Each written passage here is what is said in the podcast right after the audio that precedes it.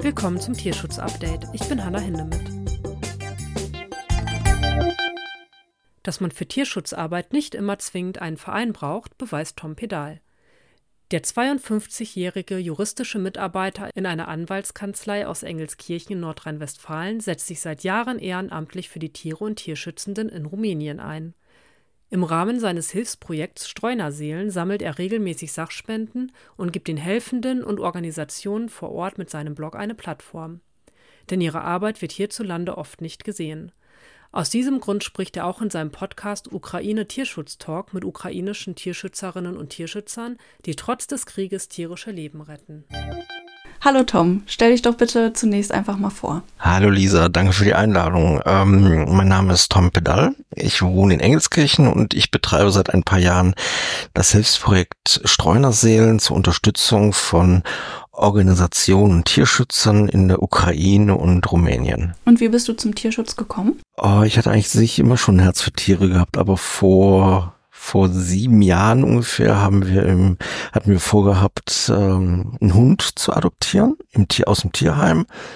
Und da sie aus Rumänien stammt, ist da so ein bisschen so dieses, ja, der Funke übergesprungen. Und dann habe ich immer mehr mich dafür interessiert. Und dann waren wir 2019 mal im Rahmen eines privaten Projekts in Rumänien und haben dann gleichzeitig die Chance genutzt, uns mal so ein Shelter von innen anzugucken, um zu schauen, wie es da wirklich zugeht, weil man kennt die Berichte ja nur aus dem Fernsehen und von Social Media. Würde mich jetzt mal ähm, interessieren, ja, äh, was du da so gesehen hast in dem Shelter. Also wir haben ein Shelter in der Nähe von Cluj, von Klausenburg besucht, von der rumänischen Organisation ASIPA und waren an sich ja doch positiv positiv gestimmt, als wir drin waren, weil ähm, man hat gemerkt, dass die wirklich sich um die Tiere kümmern und nicht einfach nur ähm, ihnen Obdach geben, sondern sich wirklich auch bemühen, dass es ihnen äh, gesundheitlich besser geht. Sie werden versorgt, sie haben eine eigene Krankenstation.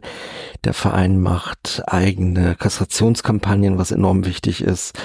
Und ich selber bin dann auch ein Jahr später wieder dort gewesen und habe dann auch die Tierärztin kennengelernt, ja, man hat einfach gemerkt, äh, das ist ein richtig toller Verein und die machen richtig gute Arbeit. Und da dachte ich einfach so, da ist es, da lohnt es sich, die zu unterstützen mit äh, Sachspendenaktionen und auch, dass ich über die Geschichte von Hunden schreibe oder Katzen, die sie finden, weil es ist halt nichts Alltägliches. Ne, du hast ja auch deinen Blog und du hast deinen Podcast, äh, der heißt Ukraine Tierschutz Talk und da sprichst du ja auch, ähm, also ja, du hast ja schon erwähnt, du bist nicht nur in äh, Rumänien unterwegs, sondern auch äh, im ukrainischen Gebiet und da sprichst du halt auch mit äh, TierschützerInnen von dort und hast aber auch Ukra Ukrainerinnen an deiner Seite, äh, die für dich übersetzen. Genau, das sind die beiden Julius und ähm, die helfen mir halt dabei bei der Übersetzung, weil ich kann kein Wort Ukrainisch. Null. Ja, woher auch? Das lernt man ja hier auch nicht mal eben in der Schule, ne? Und die beiden kommen von da wahrscheinlich. Genau, die leben aber schon seit ziemlich vielen Jahren in Deutschland. Ich bin an sich zu der Ukraine gekommen, weil eine Tierschützerin aus Rumänien, die ich auch seit, ich glaube, zwei Jahren unterstütze, Astrid, die hat einen Shelter oben an der Grenze zur Ukraine. Und als der Krieg ausbrach, sind viele mit ihren Haustieren auch in die, nach Rumänien geflüchtet. Und sie hat halt den Shelter direkt dort an der Grenze und ähm, ja, wie sie so ist, hat sie sich auch den, soweit es geht, den Leuten auch angenommen, mit ihren Tieren, sie versorgt, die Hunde ähm, medizinisch untersuchen lassen. Und ja, da habe ich dann damals auch eine größere Sachspendenkampagne gestartet, habe ihr dann mehrere Pakete mit dem Transporter rüber geschickt. Und sie hat dann immer erzählt, äh, wo es mangelt, wo man Hilfe braucht und hat dann auch selber Transporte in die Ukraine gemacht, um so auch weiter den Hunden und Tieren und auch den Kindern vor allem zu helfen. Und ja, so bin ich eigentlich so zur Ukraine gekommen und dann hat sich das eine mit dem anderen ergeben und dann kam stieß ich auf eine ähm, ukrainische Organisation hier in Deutschland, die halt auch über die Situation vor Ort von den Tieren berichtet.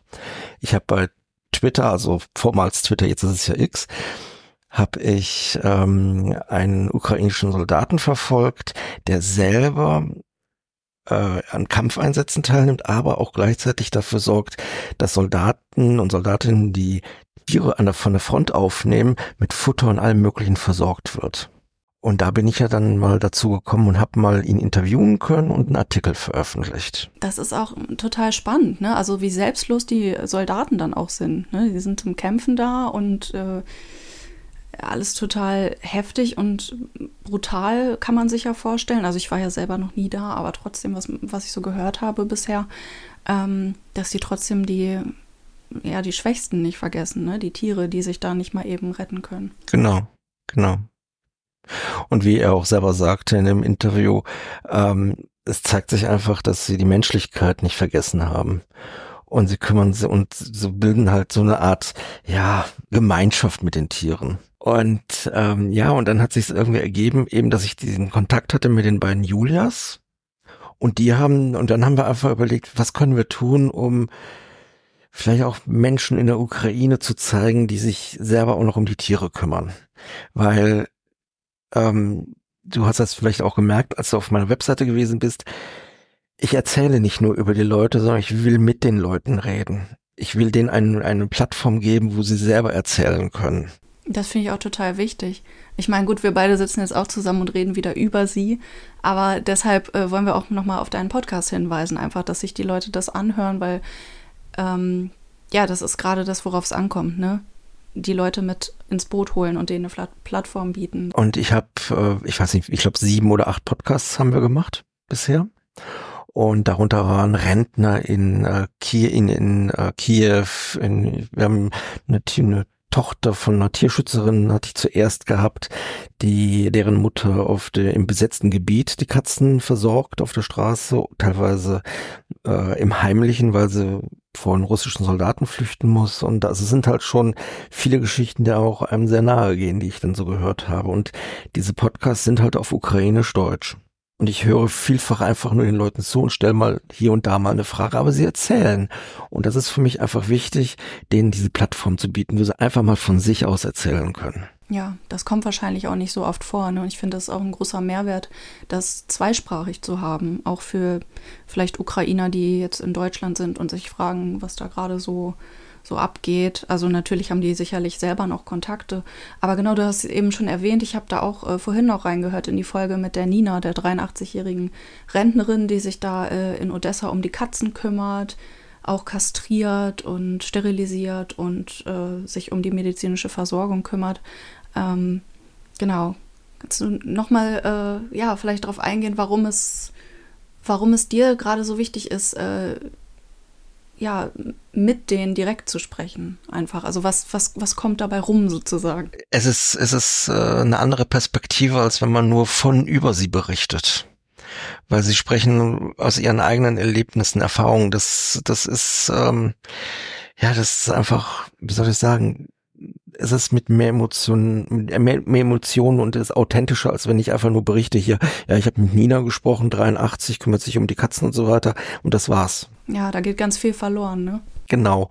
Und es ist einfach diese Geschichten und wir hatten ja diese drei Rentner beispielsweise und die waren auch immer für für einen äh, kleinen Witz waren die immer offen gewesen, gerade in Situationen. Vor allem, wir hatten das Problem gehabt, es wurde immer später und die Ausgangssperre rückte immer näher. Und sie so, ja, wir haben aber auch schon mal den Luftalarm verschlafen. Das ist alles okay. Es geht hier um die Tiere und. die sind schon abgebrüht dann, ne? Nehmen es mit Humor. Ja. Und das, und das Schöne ist einfach an diesen Rentnern gewesen, ähm, die haben selber kleine Renten. Und das bisschen, was sie haben, teilen sie noch mit denen, die wirklich gar nichts haben die irgendwo vielleicht in der Gosse vielleicht sterben würden. Das ist echt schon löblich auf jeden Fall. Und ähm, jetzt habe ich mich gerade gefragt, wie habt ihr dann mit denen gesprochen? Also hat das gut geklappt mit der Internetverbindung und ne, wie lief das da so? Das lief eigentlich ganz gut. Es wurde, es wurde über, wir hatten drei Handys dazu geschaltet in, ich glaube, Cherson, Kiew, ich weiß jetzt nicht genau, ich glaube, Kiew waren die drei. Und ähm, das lief eigentlich ganz gut, die Verbindung. Ja, Mensch. Respekt. Ja. Das fragt man sich ja auch, ne, wie das ganze logistisch-technische dann so abläuft, ne, weil die ja, sind ja halt ja. schon im Krieg auch, ne. Ja. Aber die, ähm, ja, sie haben einfach den Lebensmut nicht verloren, trotz des, des trotz der ganzen Barbarei. Und ähm, eine der letzten äh, Talkgäste war eine junge Frau aus ähm, aus der Stadt, wo vor einem halben Jahr oder vor einem Jahr der Busbahnhof eine Rakete eingeschlagen ist und so sehr viele Zivilisten zu Tode gekommen sind. Und äh, sie hat eine Organisation, wo sie sich halt auch um die Tiere kümmert und arbeitet mit den Soldaten von der Front zusammen, die teilweise auch verletzte Tiere zu ihr bringen. Sie hatte auch von einer Geschichte erzählt, ähm, von einer Hündin, die auf, die bei dem Raketenanschlag schwer verletzt wurde. Die hatte etliches an Splittern ähm, im Körper stecken und äh, die hat sich dann äh, blutend in ein Hospital geschleppt um zu sagen, quasi hier mal, bitte helft mir. Dann haben Soldaten sie gepackt und haben sie in die nächste Tierklinik gebracht. Und konnte sie, hat sie überlebt? Ja, sie hat überlebt. Okay, das ist schön zu hören. Ja, aber es ist halt nicht immer der Fall. Nee, da ist ja auch ganz viel Tod, der damit einhergeht. Und was ja viele Menschen auch immer kritisieren oder nicht verstehen, ist, dass die Leute ihre Tiere zurücklassen. Das hatten wir auch schon in vergangenen äh, Folgen von unserem Podcast, wo es um Ukraine ging, äh, besprochen. Äh, was, was sagen die Leute dazu, die Tierschützer? Ähm, ja, man kann es auf der einen Seite verstehen, auf der anderen Seite nicht. Aber es gibt halt auch viele, die einfach da bleiben, weil sie ihre Tiere nicht verlassen wollen. Ich, äh, wir hatten auch ein Gespräch gehabt über eine Tierschützerin in der Ukraine, die äh, vielleicht irgendwann mal jetzt äh, mal als ein Gast da beiwohnen wird. Aber ähm, sie beispielsweise hatte mehrere Hunde auf dem Hof und sie will sie nicht verlassen, aus Angst, dass denen was passiert. Ja, solche Geschichten gibt's halt auch immer. Und wir haben halt auch in früheren Episoden dann auch noch, ähm, haben die Gäste betont, das ist ein Ausnahmezustand. Ne? Wenn man flüchten muss, dann schnappt man sich das Wichtigste, aber man wird ja manchmal auch nicht über eine Grenze gelassen mit einem Haustier zum Beispiel. Ne? Das erleben jetzt die Leute ähm, im Gaza, Israel, Krieg ja oder Konflikt ja auch. Ne? Das ist ja gar nicht mal so einfach dann immer. Mhm. Aber es ist, ähm, was ich aber halt auch leider da so mitbekommen habe, ist, dass äh, viele Tiere, die auch zurückgelassen wurden, ähm, ja, dann quasi als Freiwild für andere angesehen wurden und einfach eingesammelt wurden, obwohl sie vielleicht noch Eigentümer woanders haben. Das ist leider auch vorgekommen. Hm, was passiert dann mit denen? Die werden dann einfach anderweitig vermittelt. Ach so, ja krass.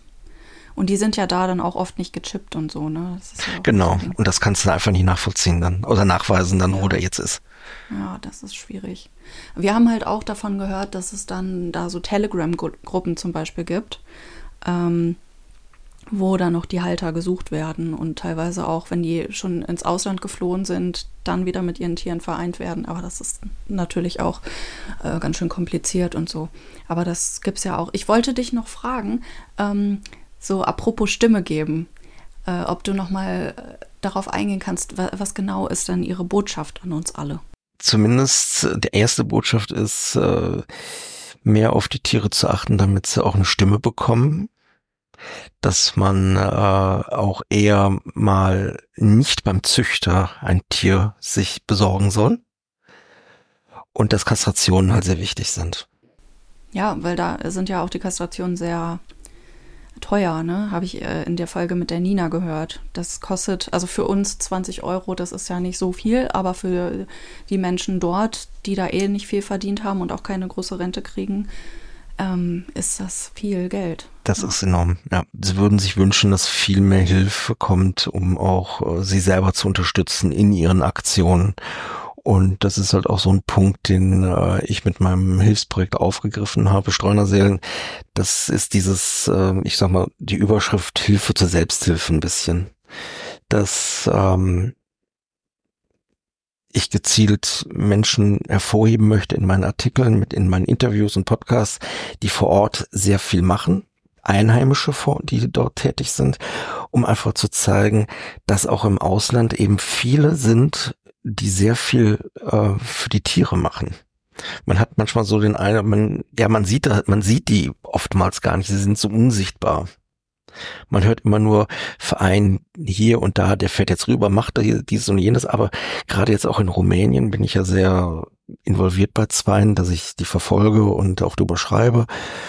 Und die machen enorm viel vor Ort. Kannst du die nochmal nennen? Ja, das ist einmal Asipa, mhm. in, äh, das ist äh, in Suchak, der, der Shelter. Und das ist einmal äh, Tax Social. Tax Social ist eine Organisation von Tierärztinnen, die äh, eine Art äh, Sozialpraxis haben, wo jeder hinkommen kann, der ein Tier findet oder ein eigenes Tier hat, um es kastrieren oder behandeln zu lassen. Die haben reduzierte Preise. Und wenn jemand das nicht bezahlen kann, dann ist das so. Aber für die ist das Tierwohl über allem. Und die finanzieren sich natürlich auch durch Spenden ne? und freuen sich. Teilweise, teilweise halt auch durch rumänische Spenden, weil in Rumänien hast du die Möglichkeit, bei der Steuererklärung anzugeben, du spendest zwei Prozent deines, äh, deiner Einkommenssteuer ungefähr, kannst du an ein soziales Projekt spenden. Ah, cool. Haben die da dann auch wirklich, ähm, können sich dann aussuchen, an wen das geht? Genau. Okay. Genau.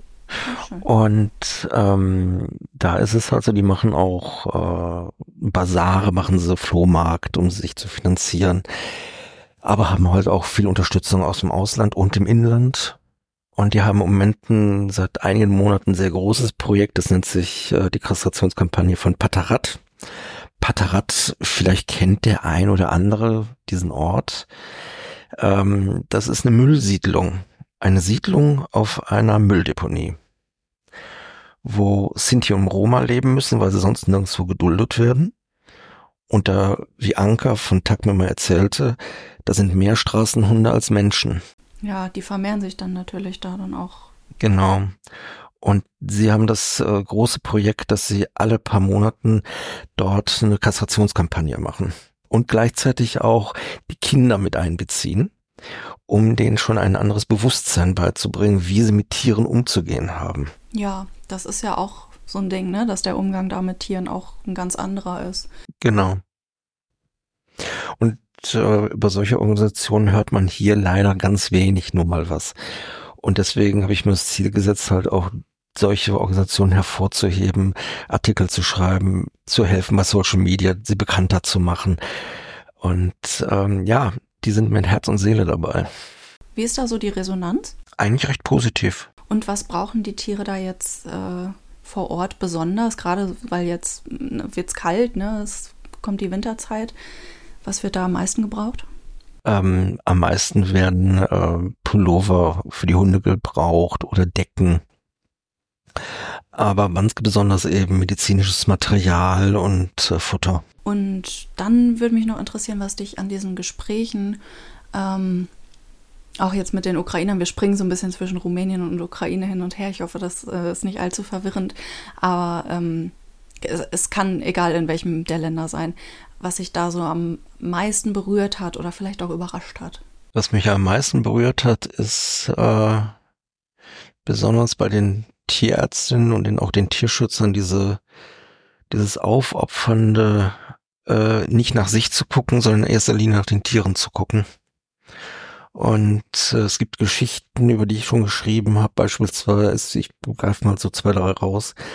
Eine Geschichte beispielsweise ist äh, von einer Hündin, ähm, die, die hat jemand, äh, da ging jemand an der Straße an Mülltonnen vorbei und hat gemerkt, dass irgend so ein Jaulen und Fiepen aus dem Mülltonne kam. Er hat dann da reingeguckt, hat dann gesehen, dass so ein zuckender Müllbeutel drin war. Hat dann in den Müllbeutel reingesehen, hat gesehen, dass ein Welpe drin ist, der sich, der offensichtlich verletzt war. Hat den Hund zu TAC gebracht, TAC Sozial. Und äh, für die Ärztin äh, haben direkt gemerkt, dass mit ihm was nicht in Ordnung ist. Und nach den ersten Untersuchungen stellte sich nicht die Frage, welcher Knochen gebrochen ist, sondern welcher Knochen, Knochen heil ist. Der Hund wurde mit entweder mit einem Baseballschläger, einem Fleischklopfer behandelt oder äh, gegen Wände geschlagen. Und ähm, das ist eine der Geschichten, die einfach für mich zeigt, äh, mit wie viel Herzblut sie dabei sind. Und die Tierärztinnen machen das so, wenn solche Fälle auftreten, dann ist das denen egal, ob sie ein Privatleben haben oder nicht. Die nehmen die Hunde teilweise auch mit nach Hause, um sie da weiter zu versorgen. Und der hat überlebt und der führt mittlerweile, also es war lange, hat es gedauert. Und äh, der führt mittlerweile ein wunderschönes Leben in England und das die wichtigste Beschäftigung ist, dass er auf der Couch liegt und Fernseh guckt. ja. Ach schön, ach so ein Happy End, das tut doch gut. Ich denke, das tut den Leuten auch gut. Ja, weil das äh, muss man auch noch mal betonen. Ne? Ich habe es neulich auch noch gehört. Gerade in Deutschland äh, zählt der Beruf Tierarzt auch zu denen, und wir hatten auch schon Artikel drüber, ähm, dass, dass, dass diese Leute, die den Beruf ausüben, am meisten von Suizid betroffen sind. Weil das geht wirklich an die Substanz. Ne? Das äh, lässt man nicht dann einfach auf auf, am Arbeitsplatz und geht nach Hause und denkt an was anderes, sondern das ist halt schon echt heftig. Ja, absolut. Und ähm, ein anderer Fall ist beispielsweise Artus, den, den hatte ich dem Namen gegeben, weil äh, Anka, die Tierärztin von Asipa, von dem Shelter, hat ihn während einer Kassationskampagne in einem anderen Shelter gefunden. Und ja, ich habe mich die ihm ein bisschen angenommen, habe eine Webseite, eine Facebook-Seite für ihn aufgemacht, auch viel über ihn geschrieben. Ähm, das ist ein junger Kerl gewesen, den sie mit, ich glaube, acht oder neun Monaten gefunden haben. Und die Geschichte ist, äh, ja, die Geschichte, die dahinter steckt, ist so, dass Ihm wurden von zwei Jugendlichen oder Kindern als Mutprobe die Hinterpfoten abgeschnitten. Ja, da sind wir wieder beim Thema Aufklärung von Kindern auch, ne? Genau, genau. Und, aber er hat mittlerweile jetzt nach fast anderthalb Jahren hat er jetzt eine Pflegestelle in Deutschland gefunden.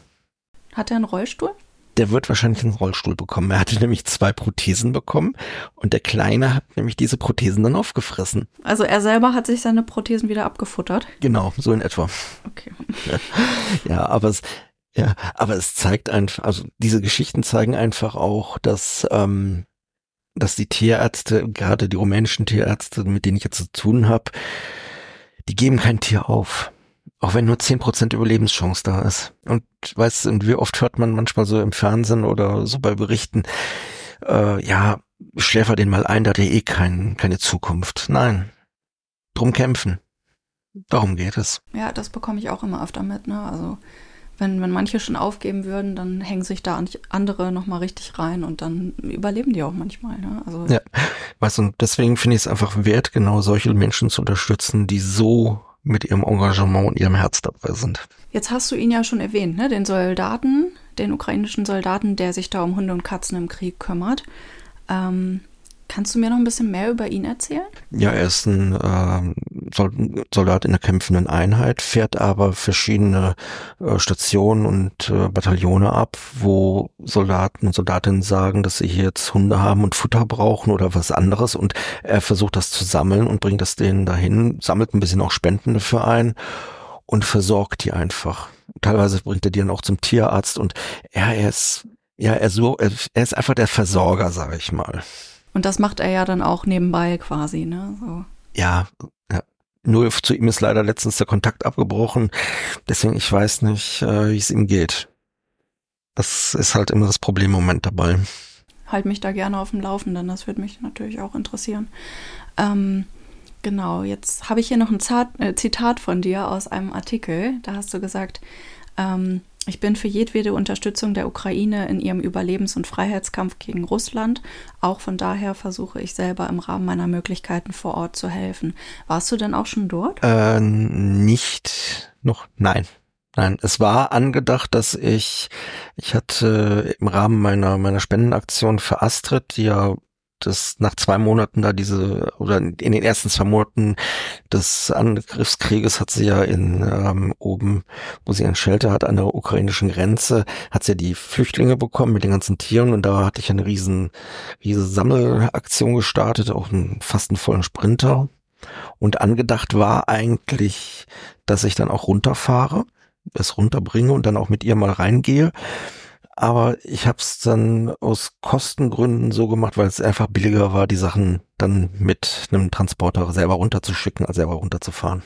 Und du selber warst ja aber auch, ja, du selber bist aber auch schon oft dann nach Rumänien gegurkt sozusagen, ne? Und ja, ja, ja. Angedacht ist auch für nächstes Jahr wieder. Und wie ist die Spendenbereitschaft hier dann so in Deutschland, wo du die Sachspenden sammelst? Die ist eigentlich recht groß. Ich habe ein Autohaus zum Beispiel, was für mich regelmäßig Verbandskisten einsammelt.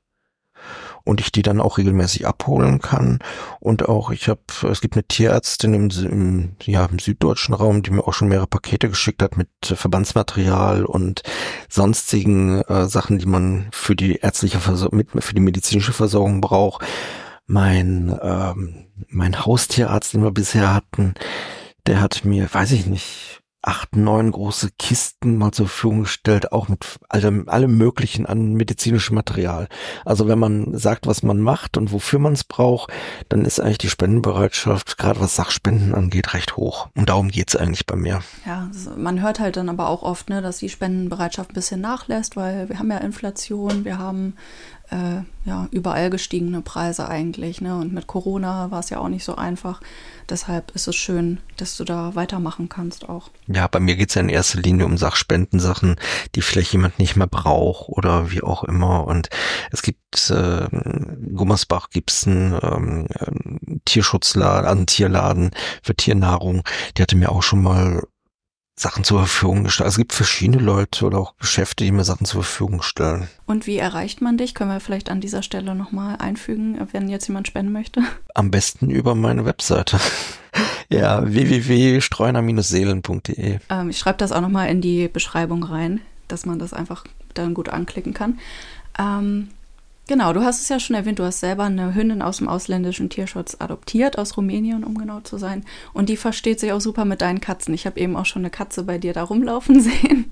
Und äh, genau, du sagst, Bella heißt die Hündin, ne? Hat dein Leben verändert. Ja, in der Hinsicht. Und Bella durfte nur einziehen, weil, weil unsere damaligen vier Katzen ihr okay gegeben haben. Da gab es ein Casting. so in etwa. Ah, das war ja, es war ein Beschnuppern und ein vorsichtiges aneinander vorbeigehen und kein Gebälle, kein Gefauche, kein Geschlage oder sonst irgendwas. Ach, schön. Wie lange ist sie jetzt schon da? Bella ist jetzt, äh, ja, ich glaube, fast sieben Jahre müsste sie jetzt hier sein. Ja, doch sieben Jahre. Und du meintest ja, sie hat dein Leben verändert. Inwiefern denn? Entschleunigt. Irgendwie sie ist das so, eine, so ein Ruhepol? Absolut. Sie ist ein absoluter Ruhepol. Die schläft mehr als sonst irgendwas. Wenn wir am Wochenende mit ihr rausgehen wollen, ja, vor ein, zwei Uhr steht sie nicht auf, will sie nicht raus. So bin ich auch. Wenn man mich lässt. Ja, und selbst dann ist es teilweise noch, die wälzt sich auf dem Bett hin und her und es ist einfach, ja, es geht einem das Herz auf, wenn man sie sieht. Und sie begleitet mich auch ins Büro, wenn ich in die Kanzlei fahre. Und selbst da ist sie das Herzchen des Büros. Ach, du bist Anwalt? Das wusste ich ja. Nein, ich bin, ich bin äh, juristischer Mitarbeiter in der Anwaltskanzlei. Aber cool, dass ihr da auch Hunde mitbringen dürft. Wir dürfen das zum Glück ja auch, ne? Passt ja auch zum Unternehmen. Und da freue ich mich auch jedes Mal über Hunde. Aber das wäre auch genauso mein Typ Hund, den ich gerne hätte. Einfach so ein ach, tiefenentspanntes Tier. Hm. Nee, das ist absolut. Und äh, ja, es ist, äh, ich glaube, für uns bei, für uns alle ist das hier so ein, äh, eine Win-Win-Situation gewesen, dass er zu uns gekommen ist. Ja, das ist doch super. Und wie war so Ihre Geschichte? Kennt man die, wie es früher war in Rumänien? Also die Geschichte ist, ist, man weiß kaum etwas davon. Das Einzige, was ich weiß, ist zumal einfach zumal, dass äh, sie ist mit fünf jetzt zu uns gekommen vor sieben Jahren und sie ist aus einem äh, Tötungsshelter gekommen. Ja, aus Platzmangel dann, ne? Ist das ja meistens. Also ja, ja, das ist halt ähm, und ähm, das ist eben dieses Problem und äh, leider gibt es auch in den in den öffentlichen Sheltern in Rumänien eben auch äh, welche, die ja gewerblich geführt werden und die bekommen halt so eine Art Kopfprämie für jeden Hund, den sie aufnehmen. Und für eine gewisse Zeit, ich glaube zwei Wochen ist die Frist, und wenn dann keiner ihn abgeholt hat, äh, werden sie halt äh, umgebracht. Und oftmals ähm, wird diese Kopfprämie, die sie bekommen haben, ja nicht so für die Hunde aufgewandt. Viele stecken sich das Geld einfach nur ein, die das so führen. Und ich bin mal gespannt. Ziel ist ja, wenn ich wieder in Rumänien bin, dass ich ähm, die Ekarisage besuche. Das ist der städtische Shelter. Das ist aber in Cluj ist der einer der wenigen in Rumänien, der Tötungen durch, äh, der keine Tötungen durchführt. Die sagen den Tierschützern eher, hör mal, ihr müsst mal ein paar Hunde mitnehmen, weil wir kommen langsam an die Grenze.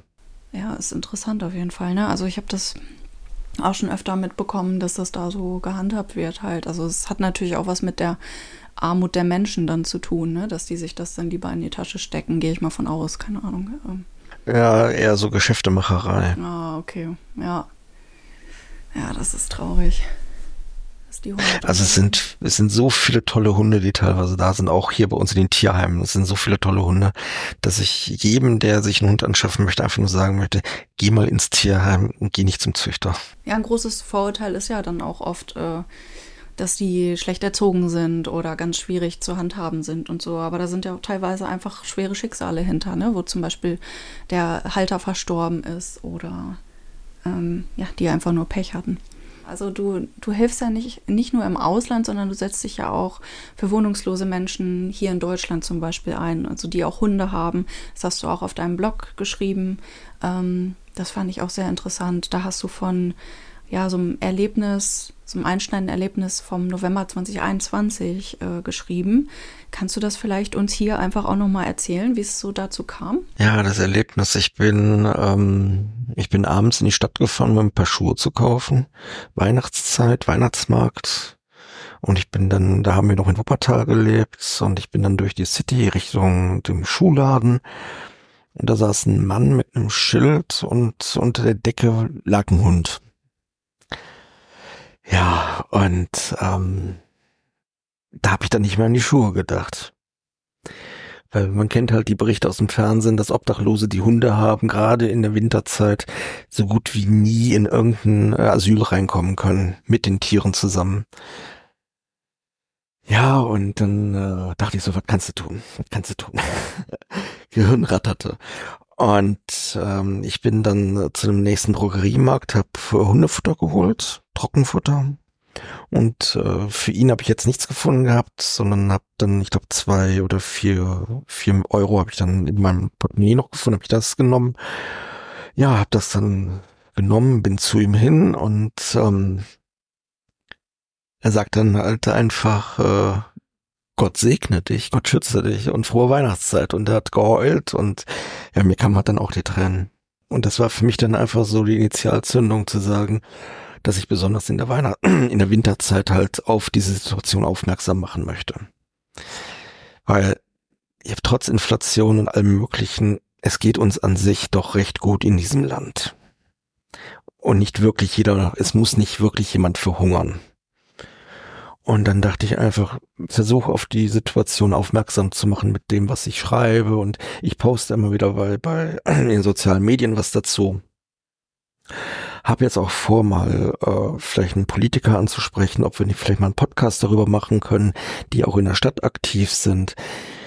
Einfach äh, schaut mal rechts und links und geht nicht immer geradeaus an den Leuten vorbei. Es sind nämlich Schicksale und ja, die Leute haben teilweise nur die Hunde ja, ja, das ist ein ganz wichtiger Begleiter dann, ne? Also das wird ja auch oft vergessen, wie einsam das sein muss einfach, ne? Und wie wichtig dann der Hund auch als Bezugsperson, sage ich mal, einfach äh, auch ist, ne? Und dass, dass man, dass die meisten sich dann wahrscheinlich für eine Übernachtung auf der Straße entscheiden, anstatt den Hund äh, ne, auf der Straße zu lassen und selber in so eine Unterkunft zu gehen. Und deswegen kann ich einfach nur sagen, versucht auch die Organisationen zu unterstützen, die sich um die Obdachlosen kümmern.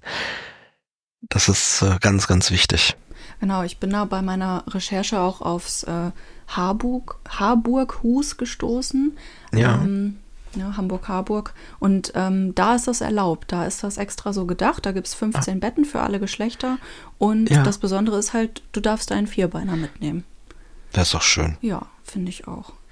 Und Sollte mehr solches Ja, das ist halt leider nicht der Regelfall, ne? Und ähm, mhm. dann habe ich noch eine Better Place-Kampagne gefunden, die kann ich auch noch mal verlinken. Die ist von der Johanniter Unfallhilfe in Mittelfranken in Nürnberg.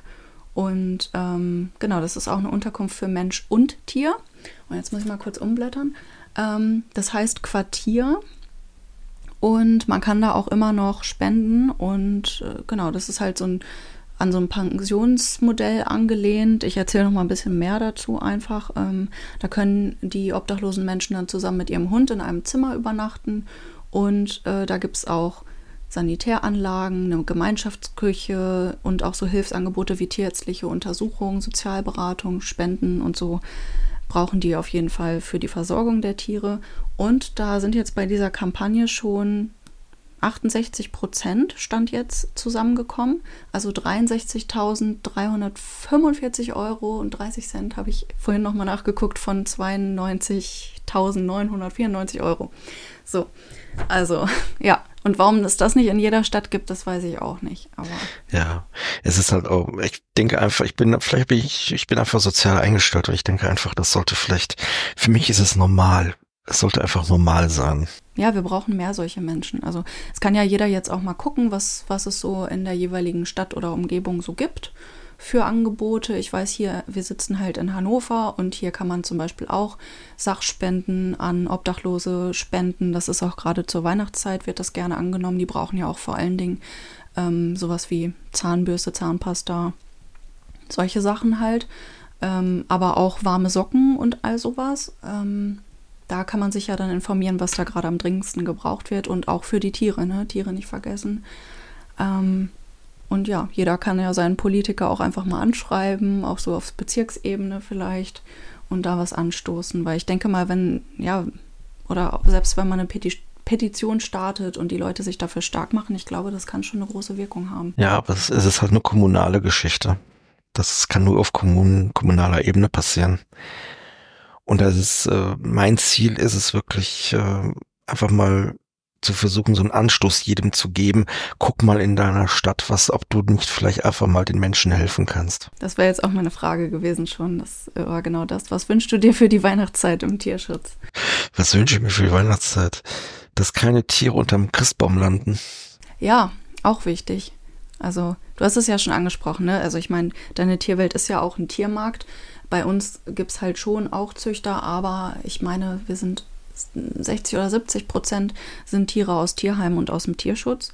Und ähm, bei uns gibt es auch jedes Jahr vor Weihnachten, wir fangen jetzt dieses Jahr noch früher an, habe ich heute erfahren, ähm, dass es da auch so Hinweise gibt extra, dass Tiere keine Weihnachtsgeschenke sind oder Geschenke generell und äh, Anzeigen, wo das dann drin steht, hier könnte ein gutes Weihnachtsgeschenk abgeben, die werden auch nicht zugelassen. Genau. Und ein weiterer Wunsch wäre, wenn ich so zwei kombinieren könnte, dass man versuchen sollte, zum einen selber auch seine Katzen zum Beispiel kastrieren zu lassen, wenn man sie rauslässt. Denn wir haben ja im Moment auch eine immense Katzenflut, oder Kittenflut besser gesagt. Ja, aber mittlerweile auch recht viele. Und weil die Tierheime platzen ja mittlerweile vor Kitten, die wissen ja gar nicht mehr, wohin damit. Und dass man vor allem versucht, ähm, ja, nicht nur hier, sondern auch versucht im Ausland Organisationen zu unterstützen, die wirklich vor Ort tätig sind. Denn es ist einfach für die ähm, eine Art Wertschätzung, wenn man, wenn man mal über sie berichtet, beispielsweise, die, die fühlen sich dann wirklich auch ernst genommen in dem, was sie tun. Und mein Plan ist ja, wenn ich, wenn das klappt mit nächstem Jahr, dass ich ja nicht nur Asipa, TAC besuche oder die Ekarisage, sondern dass ich auch zwei oder drei Tierschützerinnen besuche, die selber mehrere Hunde versorgen. Die eine hat einen kleinen Shelter übernommen.